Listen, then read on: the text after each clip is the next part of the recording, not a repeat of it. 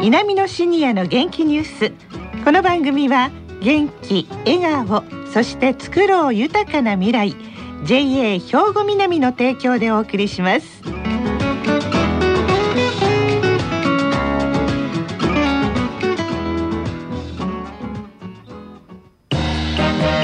皆様の元気生活を応援する JA 兵庫南。近畿最大級の農産物直売所虹色ファーミン。おすすめは JA 兵庫南エリアの新鮮な地元農産物。皆さんおはようございます。藤原まさです。南のシニアの元気ニュースの時間です。今日も南野学園の元気なシニアの皆さんが気になったニュースや話題を取材しラジオを聴きの皆さんにお伝えいたします。今回は南野学園ラジオ放送サポーター D 班の方々に来ていただいています。では自己紹介からお願いします。おはようございます。太田由紀子健康づくり学科2年です。福島はじめ演技学科3年です。大石育代文化学科2年です。はいよろしくお願いします。よろしくお願いします。さあ今日は何を伝えていただけますか大石さん。はい、今日は赤穂市にあります桃井ミュージアムをご紹介したいと思います。はい、桃井ミュージアム。なんか芸術の秋にぴったりの話題ですよね。この桃井ミュージアムっていうのはどんなところなんですか？大石さ赤穂岬にあるんですん。。はい。瀬戸内を見下ろす高台にありまして、ええとてもお庭も広くって静かで雰囲気のある佇まいなんです。へえ。兵庫県の伝統的工芸品である陶芸品雲海焼雲の火って書くんですけれあ、どもこれお空の雲の雲という字にそうなんです火という字で雲の火で雲海焼き。雲海焼はい。そして織物赤穂緞通などが展示されております。今回は桃井ミュージアムの代表で雲海焼き作家の桃井よし子さんにお話を伺っておりますのでお聞きくださいはい。もともと桃井ミュージアムっていうのは雲海焼きっていうのを昔あの江戸時代の末期から明治の初めにかけてあの赤穂で作られた焼き物なんですけれども大島広告という人が作ったんですけどねそれがあの亡くなると同時にもう幻になってしまって作る人がいなかったわけなんです。で私はあのそういう雲海焼きではなくて焼き物をするのが大好きで長宗さんって今も一緒に作ってる人なんです。その人と出会いましてせっかく赤穂にこういう焼き物があるんだから噴火焼きを復元するのをやってみないかっていうことでやり始めたのがきっかけで素人のあのやることなのでいろんなことを試しては失敗試しては失敗で20年ぐらい経った頃にはやっとなんかそれらしいものが出てき始めまして県の方からも兵庫県の伝統工芸品っていうのに指定されましてでそれからまあ私たちも本格的に意識を持って焼き物をするようになりまして展示館を作る必要があるなと思って。お家の家は漁網会社をしておりましてその福利厚生施設でできてたものなんですねここがねそれでそれを会社から買い取りましてこれを雲海焼きの展示館っていうことで最初始めました。だんだんとしているうちに皆さんが赤穂団通が見たいとかそういう依頼が多かったもんですから今はその赤穂団通と雲海焼きをこちらにいらしたら見ていただけるっていう会にしております。春とか秋にランズと雲海焼きとは別な展示会を催しているところです。雲海焼きの特徴はとても茜色が美しいですね。昔から夕焼け空の景色を映したようなということになっておりまして煙と炎でできる模様なんですね窯の中で出来上がってくる模様なのでそれに気づくまでにも時間がかかりましたしどうしたらその同じものに煙とその炎の色っていうのがつくのかなっていうのを考えつくまでには随分なんかいろいろ時間がかかりましてしたんですがなんとかあの出来上がるようになりました。あの太田さんと大石さんは取材に行かれたそうなんですけれどもいかがでしたか？まずじゃあ大石さんから。はい。会場はいつまでもねゆったりとくつろげる癒しの空間だと思います、へえ。素晴らしい。じゃあ窓から海が見えたり海がもう瀬戸内が一望ですね。うわいいとこにあるんですそうねです。特におすすめは2階のねあの少女をくり抜いて額縁風に作られてるんですね、はい。そこからあの眺めは抜群ですね。うわそうですか太田さんはいかがでした？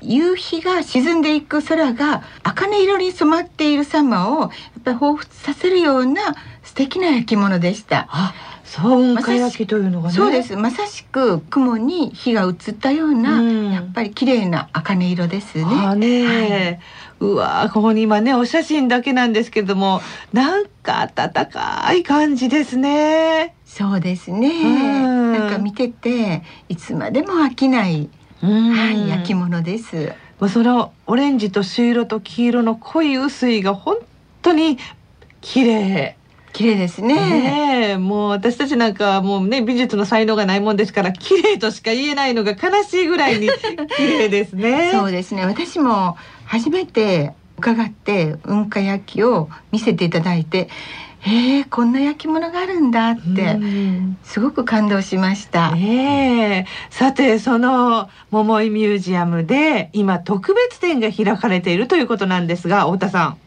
はい、ん元気なはいでしたね 今の。はい元気だけが取り柄です。はい。はい。うんえ今桃井ミュージアムでは11月4日月曜日までの特別展として森崎白麗と渡辺梅二人展が開催されています。はい。展示会にかける思いを桃井さんに聞いていますのでどうぞお聞きください。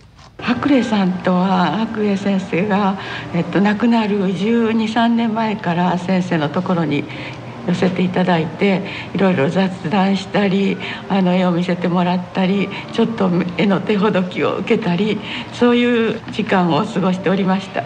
本当に暖かくてもう本当ひたむきにだんだんと失われていく播磨の景色ですね。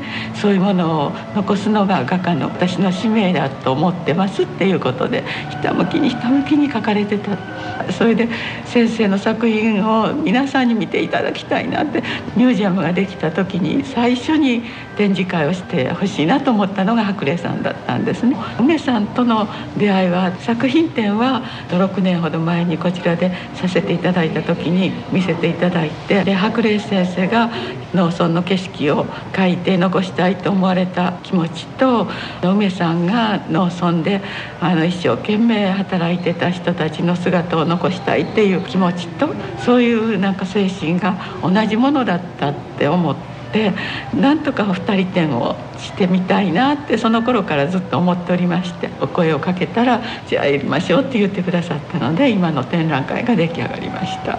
白麗さんの作品の前に行くとねもう全てねなんか完成されたように思うんですね。その一つ一つの空気が全部使って伝わってくるんですね。皆さんが見られて懐かしいって思われるのはやっぱりそこの空気感が伝わってくるんですね。先生が空気を描きなはれ。あの愛情はあるものを描きなさい先生の中にはそれをすごく感じるから皆さんがなんか本当に感動してくださって見てくださるんだなと思ってそれともう一つ書くっていうのはね私何でも恥ずかしいでしょ。なんか焼きをしてもなんか展示会をするとなると恥ずかしいからどうしようどうしようって言ってましたらね。恥はなんぼでも書きなはれって言われたんですね。だからもう本当にその書くっていう3つの書くっていうのは白麗先生から教わったもう本当に私が生きてる指針ともなるような言葉でしてね。あの白麗さんがねこの景色がなくなるのが残念だっておっしゃってこの景色をね残していくのはねもう今は写真にも撮れなくなった景色をね描けるのは画家だけやからっておっしゃってたんですね。あ先生いいものを残してくださったなってすっごい感謝してます。なるほど。皆さん取材された感想いかがでしたか？あの福島さんはね今回、はい。うん取材には行けなかったそうなんですけれども、はい、森崎白麗さんのあ絵は若い頃からあの姫路の画能でよく見ていました。ええ。牧歌的で昔の懐かしい風景画はい特にあの太田さんや大石さんから話をいろいろ聞きますとですね、はいえーその中からですね今も画集を見ているんですけれども、えー草もみじはい。200号の大作なんですけども、ええ赤を基調にしてですね、うん素晴らしい作品だと思いました。あちょうどなんか秋の雰囲気、山が赤く色づいていてそね。して中腹が黄色であって、畑も色づいている。はい。道の木々たちも色づいている、はい。赤と黄色、はい。これでも雲海焼きにつながりますね。そうですね。ねえ。本当に今まで思いませんでしたけど、ええ。言われたらその通りですね。ええその中にそのバランスをとやっぱりはいミュージアムですから桃井さんそのあたりも心遣いされたんじゃないでしょうかね。そうです。時期がちょうど秋ですし、うん。ええ。今皆さんが見られたら一番感動する絵じゃないかと思います。そうですね、はい。もうあの「里の秋」という歌を思わず口ずさんでしまいたくなるような、はい。そんな絵ですよね。ね。はい。太田さんはいかがですか？取材された感想。はい、えっとやはりあの農村の風景ですね。で実は私の母も農家出身ですし、また主人の里もそういう田畑が広がっていて山があって自然に囲まれたところですので、絵を見た時にどこか懐かしい絵だったり、それから梅さんのお人形だったりして桃井さんがねおっしゃったように男の方同士で来られてお袋思い出すなとかねお母さんって呼びかけたくなるようなね、うん。人形の佇まいまた風景っていうので、ああ私も日本人に生まれてよかったってあつくづく思いました。なるほどね、はい。どこかこう記憶の隅ではなく心の隅にある風景であり梅さんのお人形さんの表情なんでしょうね。そうなんです。そして大石さんはいかがでしたか？梅さんにしろ白麗さんにしろ96歳梅さん。そしてあの白麗さんは93歳。亡くなるまで創作活動なさったんですね、うん。すごいなって思いますね、ねえ。とても元気をもらいました。ああそうですか、びっくりしますね。ねえ。その75歳から創作活動するなんて。はいもう信じられないですよね。だからね頑張らないといけないですね、はい私たちも。そうですそうですね。はい。もうね、あっという間に時間が来てしまいましたけれども、でも本当に芸術の秋です。心がほっこりするこの森崎白麗さん、渡辺梅さんの二人展、ぜひ見ていただきたいと思います。今日はどうもありがとうございました。ありがとうございましあた。皆様の元気生活を応援する JA 兵庫南。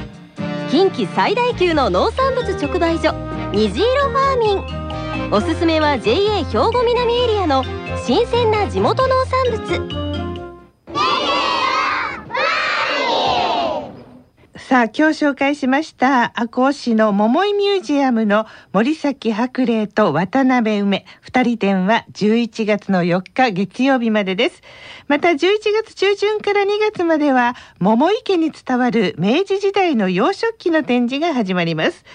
桃井ミュージアムは火曜日がお休みで午前10時から午後4時までの開館です。アクセスなどはホームページでご確認くださいね。さあ、この後は兵庫ラジオカルチの時間です。このままラジオ関西をお聞きください。稲美のシニアの元気ニュース。この番組は元気、笑顔、そして作ろう豊かな未来。JA 兵庫南の提供でお送りしました。